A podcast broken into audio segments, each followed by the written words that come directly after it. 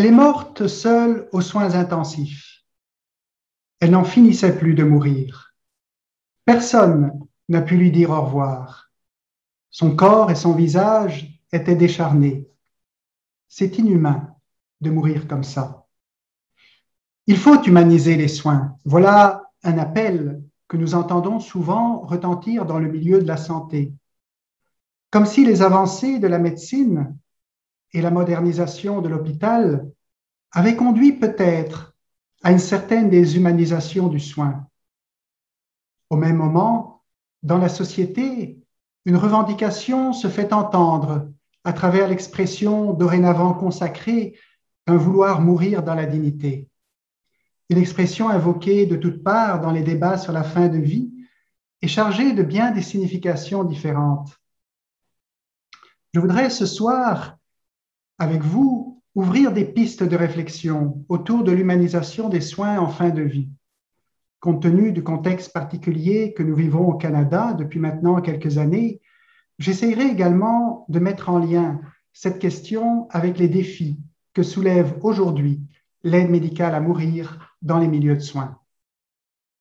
Au-delà des débats sur l'acceptabilité morale de l'aide médicale à mourir, L'introduction de cette pratique dans l'espace des soins de fin de vie pose de nombreux enjeux éthiques et humains. Elle soulève la question de la manière de mettre en œuvre un soin qui soit humanisant. Depuis plusieurs décennies, les soins palliatifs se sont développés sur l'intuition que la fin de vie peut être humanisée et habitée par un temps encore fécond.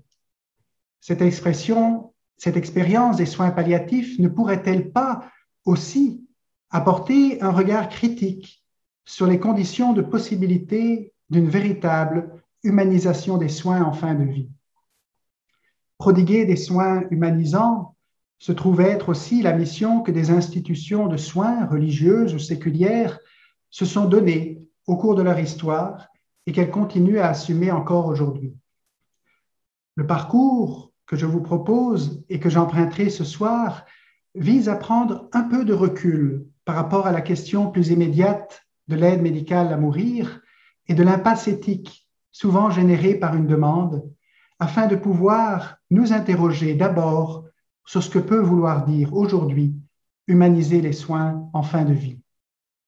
Il s'agira aussi d'éviter de réduire la question de l'aide médicale à mourir au seul jugement sur la moralité du geste, en essayant plutôt de mieux comprendre la nature éthique et les sources du malaise que cette nouvelle pratique peut induire aujourd'hui dans l'univers du soin. Je vous propose une réflexion en cinq étapes ou cinq perspectives susceptibles de jeter un éclairage sur les tensions et les enjeux qui surgissent aujourd'hui dans cet espace de la fin de vie. Que peut bien vouloir signifier humaniser les soins? Quel défi cette humanisation des soins rencontre-t-elle dans le contexte contemporain de la fin de vie? À quelle expérience de fragilisation, quelquefois déshumanisante, une personne en fin de vie est-elle confrontée? Que nous apprennent les soins palliatifs sur ce qui peut vraiment humaniser en matière de soins et d'accompagnement en fin de vie? Et enfin, une cinquième étape, avec une cinquième question, quels enjeux l'aide médicale à mourir, devenue légale, pose-t-elle à cette entreprise d'humanisation des soins de fin de vie Entamons notre parcours réflexif avec une première question. Que peut bien vouloir signifier humaniser les soins? Je voudrais aborder cette première question par une réflexion un peu plus philosophique afin de mieux saisir les contours de cette interrogation qui se pose de manière très concrète dans plusieurs milieux de soins. Il me semble important d'approfondir ce que nous pouvons entendre et comprendre à travers cette expression souvent utilisée. trois éléments sont ici mis en lien, en écho au titre de la présente conférence, Humaniser, soins, fin de vie. Alors, qu'est-ce qu'humaniser? Humaniser peut s'entendre comme ce qui nous fait humains, ou pourrait-on aussi dire ce qui nous rend davantage humains. Nous sommes donc conduits à nous questionner sur ce qui nous constitue en tant qu'humains, pas simplement en termes de ce qui distingue l'humanité des autres formes de vie, mais également la manière dont nous assumons notre humanité, à la fois personnellement et collectivement. L'existence humaine étant marquée par une aspiration à l'accomplissement, nous pouvons repérer trois aspects essentiels qui constituent notre humanité et son devenir. L'humain est un être corporel, l'humain est un être parlant et l'humain est un être temporel.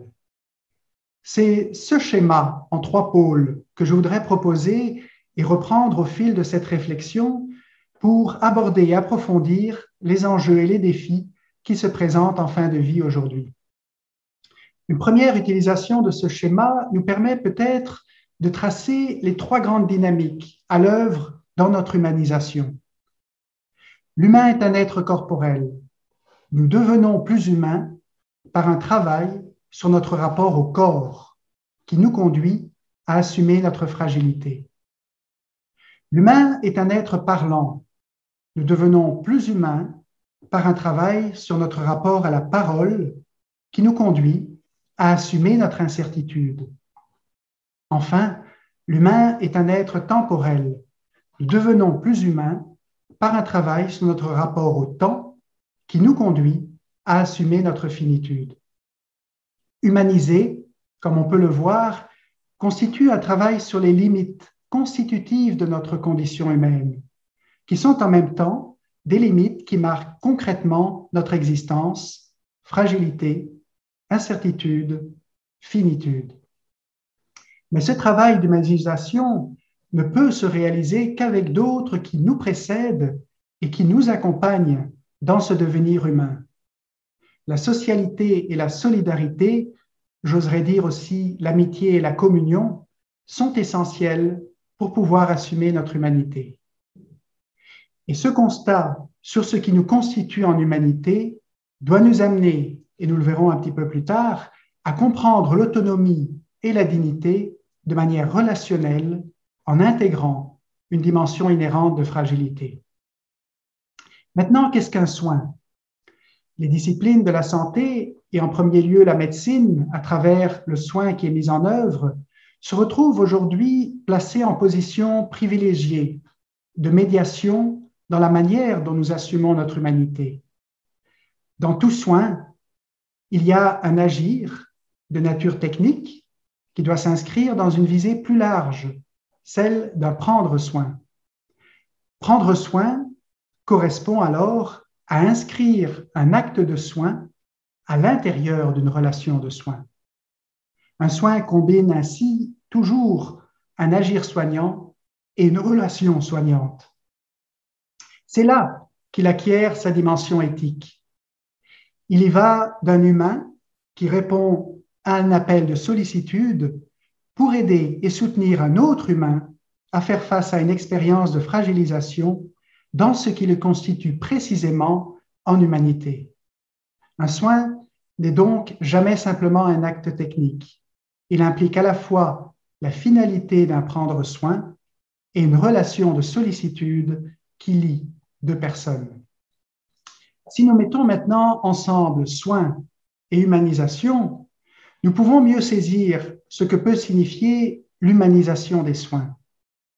Humaniser les soins, c'est faire en sorte que le soin prodigué contribue à soutenir la personne dans le renforcement de sa capacité à assumer la fragilité, l'incertitude et la finitude qui marquent son existence. Un soin humanisant doit pouvoir conduire la personne à apprivoiser les limites pour ne pas qu'elles soient, ces limites, vécues sous le mode de l'échec ou du déni. Cela nous conduit à notre deuxième étape.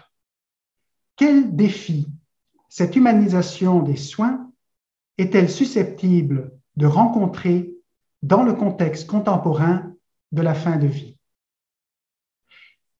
La fin de vie représente l'environnement particulier dans lequel le lien entre le soin et sa possible humanisation se trouve ici pensé et vécu. Pour mieux comprendre comment les personnes malades, familles, soignants vivent l'approche de la mort, nous devons élargir quelque peu notre perspective et explorer le contexte contemporain du mourir.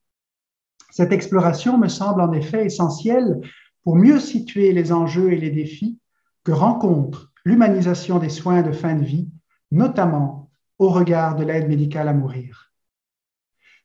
Une première mise en perspective consiste à regarder comment la mort et le mourir sont approchés dans notre société. Depuis plusieurs décennies, la mort se trouve abordée dans les sociétés occidentales sous le signe souvent du malaise et du déni. La mort est notamment mise à distance au moyen d'un double éloignement. Elle est souvent reléguée loin dans le temps, alors qu'elle a été repoussée suite à l'allongement marqué de l'espérance de vie, ce qui implique souvent que ça prend parfois plusieurs générations pour avoir un contact avec la mort. Elle est souvent vécue loin des yeux, alors qu'elle a été déplacée dans l'espace et qu'elle se produit très régulièrement à l'hôpital ou dans un contexte institutionnel, contrairement à autrefois où la mort survenait la plupart du temps à la maison. Ce double éloignement dans l'espace et dans le temps a conduit à faire perdre le contact avec la mort, autrefois beaucoup plus présente, pourrait-on dire, dans l'univers des vivants. Elle se retrouve en retrait, voire même évacuée de cet univers. Et vous connaissez tous et toutes l'adage, loin des yeux, loin du cœur. Cette mise à distance physique et temporelle mène inévitablement à une perte de familiarité personnelle et culturelle avec la mort.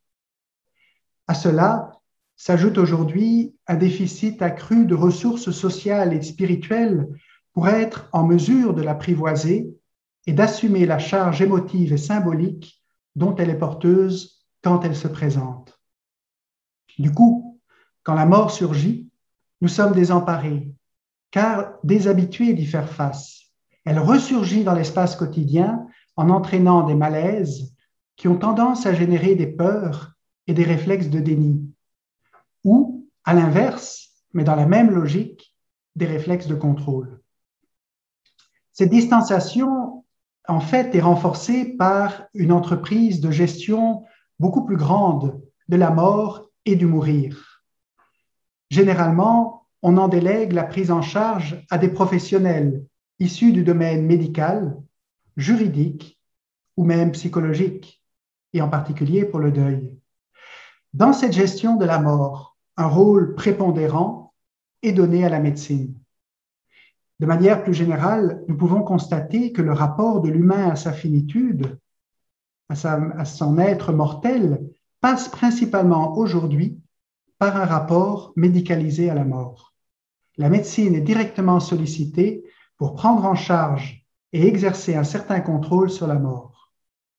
En même temps, la mort est davantage inscrite dans le registre de la décision et de l'action, avec une forte tendance à la percevoir comme un échec.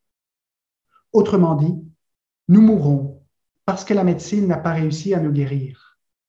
Ce sentiment d'échec de la médecine devant la mort a d'ailleurs tendance à se reporter sur le temps du mourir il génère des peurs en fin de vie, peur de la souffrance, peur de la dépendance, peur de la perte de dignité, peur de l'abandon. Une crainte de mourir, certes, mais surtout une crainte de mal mourir. Dans cette prise en charge médicale peut se repérer une certaine logique de conquête et de maîtrise sur la mort plutôt qu'un effort pour l'apprivoiser ou la réapprivoiser. Son anticipation prochaine conduit à faire perdre toute valeur au temps qui reste. Et cela, je pense, de manière aiguë, pose un défi pour humaniser le temps du mourir. Cette gestion et cette maîtrise du temps ont par ailleurs tendance, et on peut l'observer un peu partout, à s'étendre à toutes les situations de vie fragilisée. C'est dans ce contexte de la médicalisation de la fin de vie que l'aide à mourir, l'aide médicale à mourir s'inscrit. Dans l'imaginaire conscient ou inconscient, elle entretient souvent des liens avec les pratiques de soins excessifs et inutiles qui ont pu avoir cours avec le développement des techniques médicales. Sa requête peut également résulter d'une réaction contre une évacuation du sujet dans sa fragilité. Les soins de fin de vie sont donc ainsi appelés à toujours se situer et s'inventer dans le fragile équilibre entre l'obstination déraisonnable et l'abandon lorsqu'il n'y a plus rien à faire. Deux attitudes qui sont en soi déshumanisantes. Une deuxième mise en perspective pour comprendre ce contexte contemporain de la mort peut s'appuyer sur l'exploration des contextes sociaux dans lesquels la question de l'aide médicale à mourir a été traitée au cours des deux dernières décennies. Les expériences étrangères peuvent, je crois, nous apporter un regard critique sur la manière dont cette question est abordée au Canada. Leur examen est également susceptible peut-être de mettre en lumière des logiques, souvent implicites, que sa légalisation engendre au sein des milieux de soins en fin de vie. Pour une question de temps, je m'arrêterai à seulement deux cas. La Belgique, qui a dépénalisé l'euthanasie en 2002, et la France, qui, suite à un débat de société en 2012, a opté pour ne pas dépénaliser ou légaliser l'euthanasie. Du côté de la Belgique, une législation relative à l'euthanasie existe depuis une vingtaine d'années. La loi ne légalise pas l'euthanasie, mais empêche la poursuite judiciaire des acteurs et des demandeurs, moyennant la mise en œuvre de certaines conditions. Je ne veux pas ici faire le procès de cette loi ni son évaluation éthique, mais à la suite de plusieurs éthiciens belges, je voudrais mettre en lumière certains aspects que le législateur a voulu faire refléter dans l'esprit comme dans la lettre de sa loi, mais que l'imaginaire collectif tend à occulter. Un premier aspect concerne la terminologie.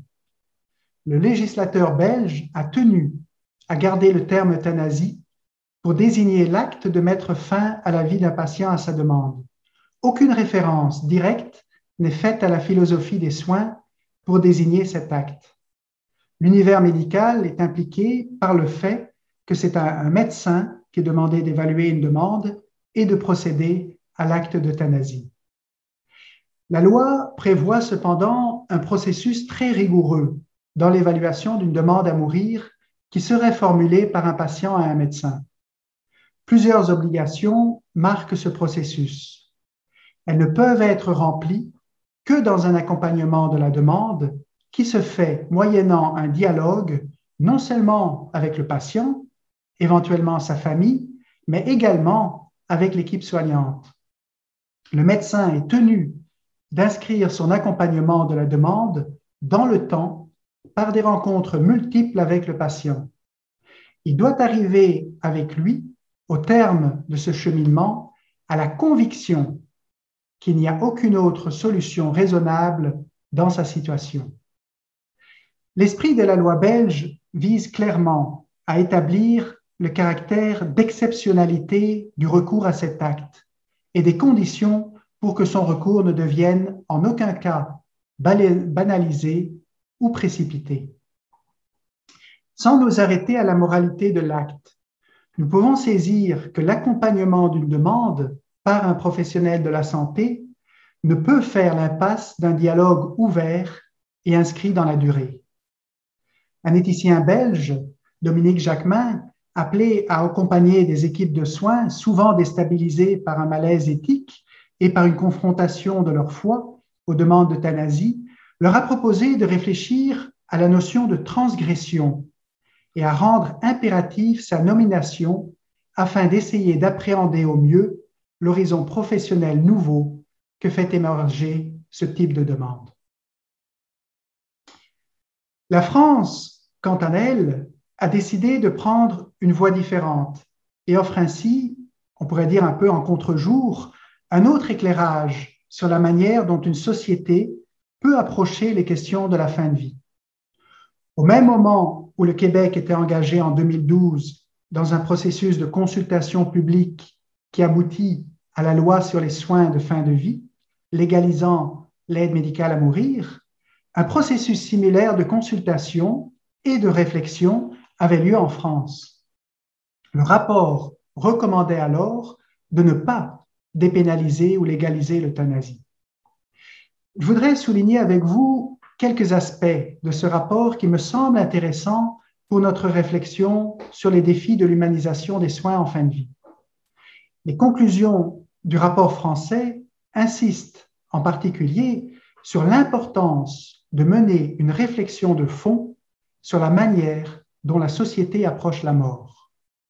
La question des soins en fin de vie y est abordée en lien avec d'un côté le rapport de la société à la mort et de l'autre les conditions de la prise en charge souvent inadéquates du vieillir et du vivre fragilisé dans la société. Un deuxième aspect souligné est l'importance à accorder à un examen critique des logiques et des tendances qui sont à l'œuvre dans la médecine, qui sont susceptibles d'être déshumanisantes. Cet examen a conduit à souligner l'influence exercée sur la fin de vie par les cultures médicales et sociales, souvent marquées par le souci de performance technique et de rentabilité économique. Il met notamment en évidence l'impact déterminant qu'elles exercent sur les représentations et les pressions autour de la mort et du mourir. Un troisième aspect qui se dégage du rapport est l'insistance sur la primauté qui doit être donnée à la solidarité. Nous pouvons en ce sens relever la portée symbolique du titre retenu pour le rapport français, Penser solidairement la fin de vie. La notion de solidarité prend ici le pas sur celle de dignité qui, qui était celle du titre du rapport québécois. L'accent est mis sur le déploiement effectif de la solidarité à travers les pratiques d'écoute, de dialogue et d'accompagnement. Enfin, le, rapport insiste également sur l'importance d'une prise en compte de la fragilité et de la vulnérabilité en contexte de fin de vie. Il questionne notamment le recours constant et non critique aux arguments d'autonomie et de consentement dans les situations de grande fragilité. Ce petit détour international par la Belgique et par la France nous permet par contraste de constater qu'au Canada, le débat et l'implantation de l'aide médicale à mourir a suivi une autre trajectoire et a mis de l'avant des arguments différents. Le processus mené tant au Québec, à travers une consultation publique, qu'au Canada, suite au jugement de la Cour suprême en 2015 et de la loi fédérale qui a suivi, est très révélateur à cet égard. L'approche de la question de l'aide médicale à mourir a été menée essentiellement dans une perspective individualiste, renforcée en cela par la mise au premier plan du principe d'autonomie et du cadre juridique des droits et libertés de la personne. Cela a notamment conduit au Québec à mettre tout l'accent sur la notion de dignité en faisant de cette notion un critère d'évaluation avant tout subjectif et relatif.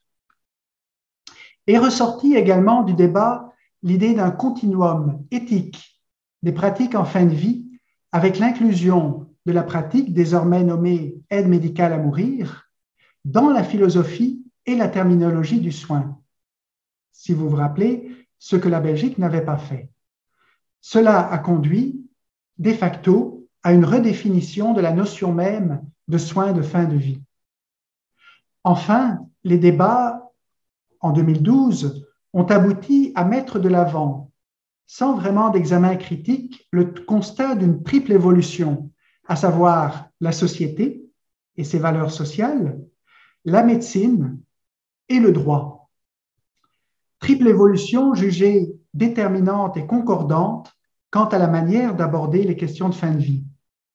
Cela a notamment amené un renforcement de la conception de l'autonomie et de son exercice en fin de vie dans la perspective d'une autodétermination.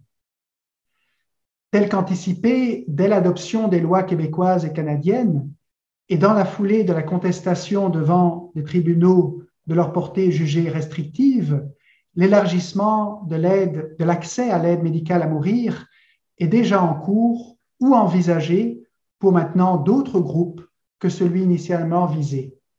Des personnes dont la mort n'est pas raisonnablement prévisible, des personnes devenues inaptes en cours de processus de demande, des personnes souffrant de maladies cognitives par l'expression de directives anticipées, des personnes souffrant de maladies mentales, des personnes mineures. Dans toutes ces situations, c'est dorénavant le critère de la souffrance qui se trouve à être déterminant. Cela nous amène à notre troisième étape, avec la question suivante. À quelle expérience de fragilisation une personne en fin de vie est-elle confrontée? Et qu'est-ce qui fait que cette expérience de fragilisation peut être perçue et vécue comme une déshumanisation? C'est à cette expérience de fragilisation qu'un intervenant ou un proche de la personne en fin de vie seront confrontés et qui est susceptible d'être fort déstabilisante pour eux. L'expérience de fragilisation vécue par une personne en fin de vie peut se manifester sur deux plans. D'abord, sur le plan de l'expérience, on pourrait dire, toujours singulière de la souffrance, qui est en soi, toujours, une force de déshumanisation. Ensuite, sur le plan de la réponse que la médecine apporte à cette expérience de souffrance et les limites de cette réponse. Commençons par regarder l'expérience de fragilisation devant la souffrance. Il est important, je pense, de réfléchir à la souffrance des grands malades pour mieux la comprendre et être en mesure d'ajuster la manière dont nous les approchons et les accompagnons. Éric Cassel a proposé trois questions que le soignant et tous sommes invités à nous poser devant une personne qui souffre. Quelle violence cette personne a-t-elle subi du fait de sa maladie? Quel déséquilibre la maladie a-t-elle induit en termes de perte ou de débordement dans la vie du malade? Et surtout, de quoi le malade a-t-il peur?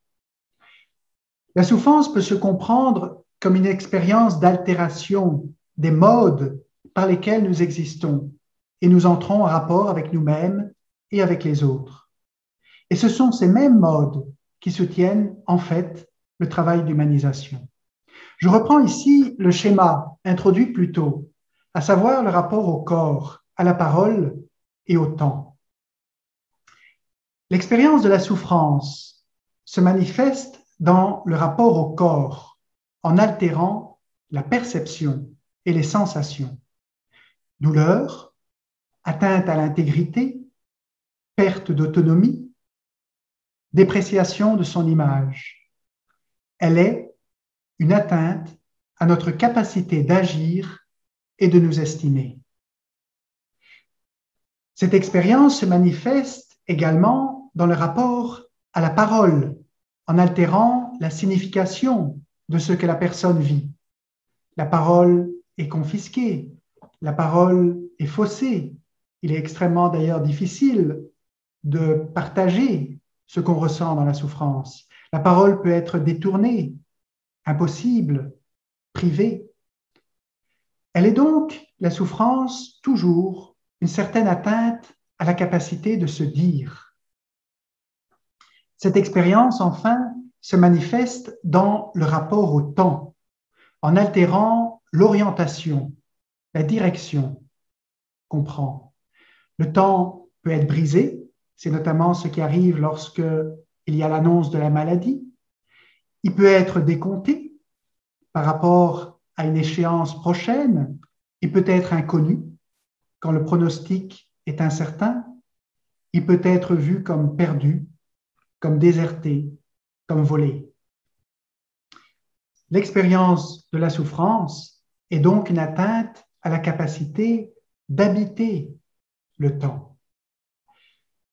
La souffrance, prise ici dans sa dimension globale, induit ainsi une crise de sens que l'on peut qualifier de crise d'humanisation. Les mêmes modes, le corps, la parole et le temps, dont l'expression est altérée ou défaillante, sont aussi les vecteurs qui soutiennent la construction du sens. Le corps, notre capacité à ressentir, la parole, notre capacité à signifier, le temps, la capacité à s'orienter. Donc vous voyez que cette crise qui se situe au cœur même de notre devenir d'humain est aussi ce qui va induire une crise de sens lorsque la souffrance euh, arrive. Car c'est bien une crise de sens qu'entraîne l'altération de notre capacité de perception par le corps, de signification par la parole et le langage, et d'orientation par rapport au temps. La souffrance altère également la relation à l'autre.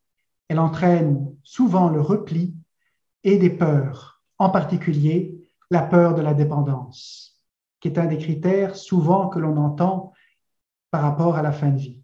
Elle est donc aussi, on pourrait dire, une crise du lien, non seulement une crise du sens, mais une crise du lien. Cette double crise qui caractérise le vécu de la personne souffrante invite à penser une réponse non pas en termes d'un acte ponctuel, mais bien en termes d'une relation d'accompagnement.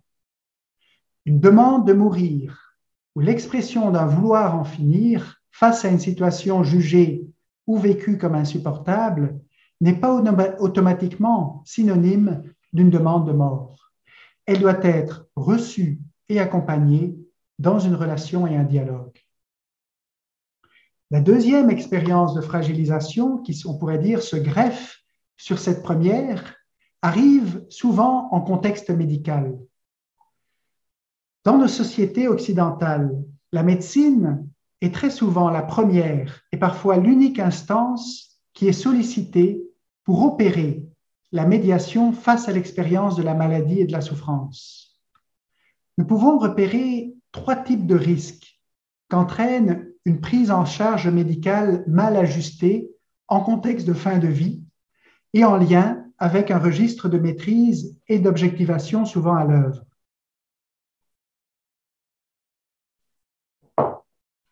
Un premier risque, c'est celui de l'usure. Une certaine logique propre à la prise en charge médicale peut conduire à continuer à proposer des examens et des thérapeutiques souvent lourdes et pénibles, alors même qu'une chance minime, voire inexistante, existe en termes de bienfaits possibles. Cela contribue à placer le malade, notamment à la fin de sa vie, dans une situation d'usure qui peut être source de grande détresse existentielle et d'un désir de vouloir soudainement en finir au plus vite. Un deuxième risque est celui de l'absence d'une véritable communication. La rationalisation des soins et la pression sur le système de santé conduisent à évacuer les espaces et les temps de communication tant avec le patient et sa famille qu'avec les autres intervenants de l'équipe soignante. Cela conduit alors à une incompréhension de ce que les personnes ressentent et désirent, ainsi que la mise en œuvre de solutions souvent mal ajustées qui peuvent finir par faire violence aux personnes soignées. Un troisième risque est lié à la requête d'exercice de l'autonomie en contexte de fragilisation. Dans le contexte médical contemporain, nous assistons à un certain paradoxe autour de l'autonomie. Cette autonomie est mise en valeur aux normes d'agir absolues, alors même qu'elle se retrouve fragilisée dans son exercice concret. Et on le voit très souvent dans les milieux de soins, et particulièrement lorsque il y a cette expérience de fragilisation. Cette fragilisation de l'autonomie se manifeste particulièrement dans la capacité à discerner et à consentir. Comme le souligne l'éthicienne française Véronique Magron, devenir un sujet capable de délibérer de vouloir avec constance suppose non seulement du temps et de l'écoute, mais encore des possibilités intellectuelles, une maturité psychique. Or, la pratique indique bien souvent autre chose, un refus de savoir, crainte à la fois d'être abandonné trop vite et de subir un acharnement, fluctuation bien compréhensible de la volonté. Fin de citation. Les situations inhumaines existent bel et bien.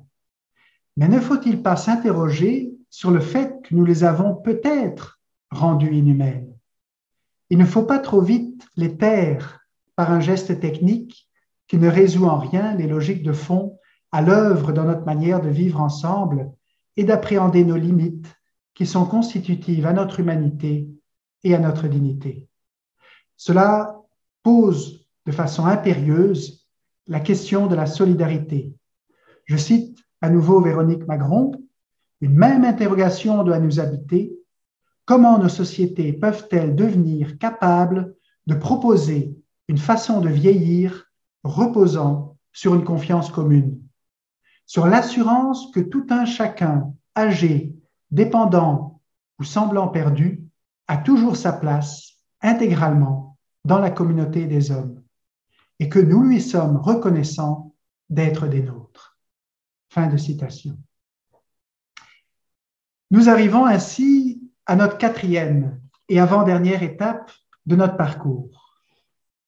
Que nous apprennent les soins palliatifs sur ce qui peut ou pourrait humaniser en matière de soins de fin de vie Pour approcher les enjeux rencontrés en fin de vie, nous pouvons nous mettre à l'écoute de l'expérience acquise par les soins palliatifs comme étant précisément une entreprise d'humanisation ou de réaction à une certaine déshumanisation vécue dans la fin de vie.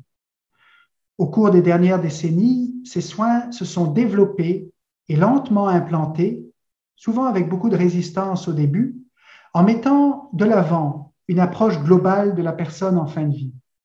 Cette approche combine une prise en charge optimale des symptômes cliniques et un accompagnement de la personne mourante pour lui assurer confort et réconfort. Un accent tout particulier est mis sur la dimension relationnelle des soins. La médecine palliative, tant par sa philosophie de soins que par son approche, a contribué grandement à humaniser les soins de fin de vie. Les soins palliatifs ne sont d'ailleurs pas d'abord une spécialité ou un soin spécifique, mais ils sont à la base la philosophie même du soin. Ceux qui ont bénéficié de ces soins et ceux qui ont écouté les personnes en train de mourir peuvent nous apprendre ce qui est essentiel pour humaniser la fin de vie, et notamment, premièrement, soulager efficacement les symptômes, pour assurer un confort, physique, rendre le temps de la faim habitable et l'ouvrir à la possibilité d'être habité par des relations, ouvrir et maintenir dans la mesure du possible un espace de parole partagée.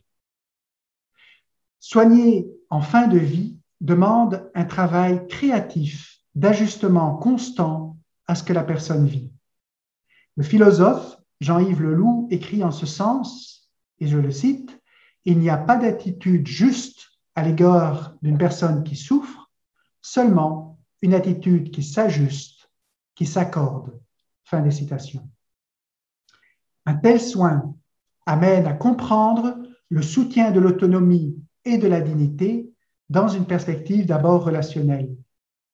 Une véritable autonomie ne peut naître et se développer qu'en faisant appel à des dépendances solidaires. Elle a besoin d'être soutenue et accompagnée dans son exercice. La dignité, quant à elle, peut d'abord être attestée au sein d'une relation dans le regard et la présence qui la restitue à celui ou celle qui a le sentiment de la perdre. Nous arrivons ainsi à notre dernière étape avec une cinquième et dernière question. Quels enjeux l'aide médicale à mourir pose-t-elle à cette entreprise d'humanisation des soins? Ce que nous avons dit sur les soins palliatifs et sur l'humanisation des soins peut nous donner des points de repère éthiques pour penser l'accueil d'une demande d'aide médicale à mourir. Mais cela devrait également nous conduire à voir comment l'expérience acquise par les soins palliatifs peut interroger de manière critique le recours à l'aide médicale à mourir qui semble sur la voie d'une certaine banalisation et normalisation dans plusieurs milieux de soins et plus généralement dans notre société. Cette réflexion conduit d'abord à mettre en évidence certains risques de déshumanisation que peut induire la pratique précipitée de l'aide médicale à mourir. Le risque de court-circuiter le temps et la parole, condition essentielle de tout accompagnement, du discernement de ce qui peut nous humaniser, le risque de l'humanisation de la fin de vie, de réduire cette humanisation de la fin de vie à une réponse technique et objectivée qui va évacuer toute dimension symbolique de l'agir humain. Enfin, troisièmement, le risque de normaliser ou de banaliser ce qui doit demeurer de l'ordre d'une transgression en rapport à la requête d'humanisation qui nous est adressée.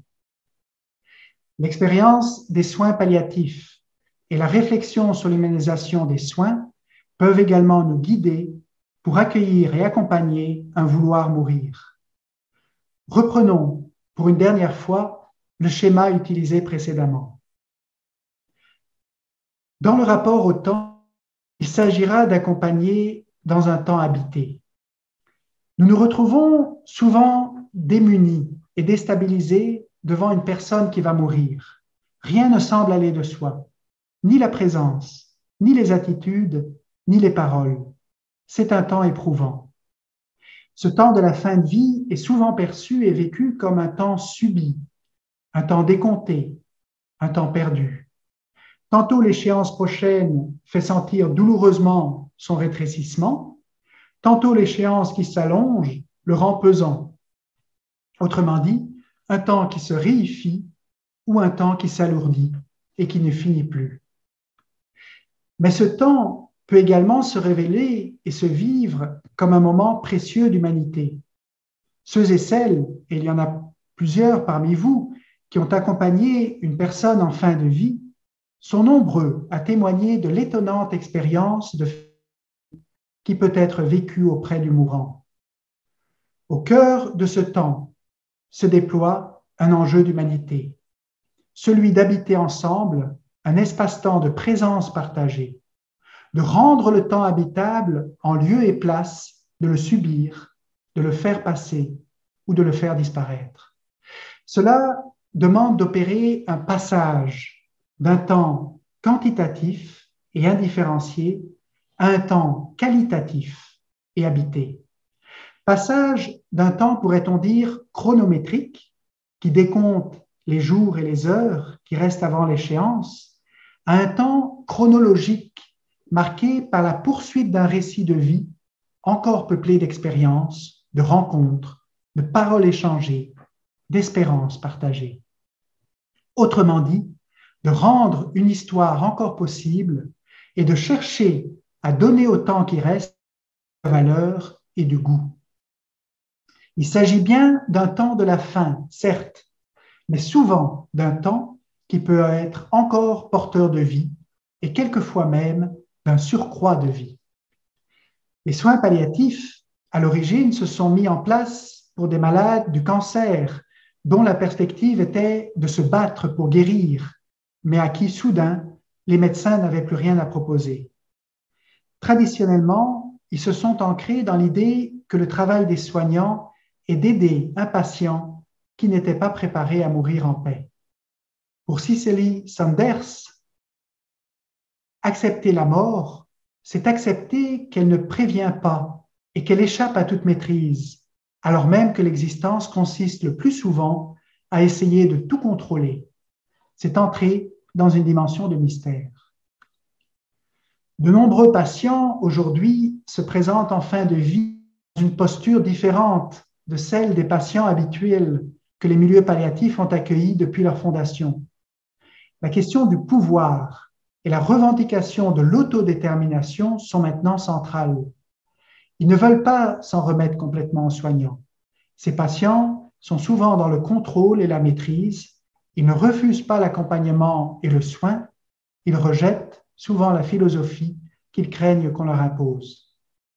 Le travail des soignants dans les soins palliatifs aujourd'hui est un travail sur le temps qui demande d'avancer pas à pas dans un dialogue, voire une négociation autour de la possibilité d'offrir aux patients une meilleure qualité de vie. L'enjeu essentiel de ce travail sur le temps est la possibilité pour les malades en fin de vie de trouver du sens au temps qu'il leur reste à vivre, une forme de bien-être qui ne leur rend plus la mort urgente. Cela demande d'être créatif. L'expérience des soins palliatifs montre que la rencontre d'un patient en fin de vie exige un engagement dans des parcours qui sont toujours uniques, adaptatifs et jamais préconçus. Deuxième mode d'accompagnement, le rapport à la parole, accompagné par une parole partagée.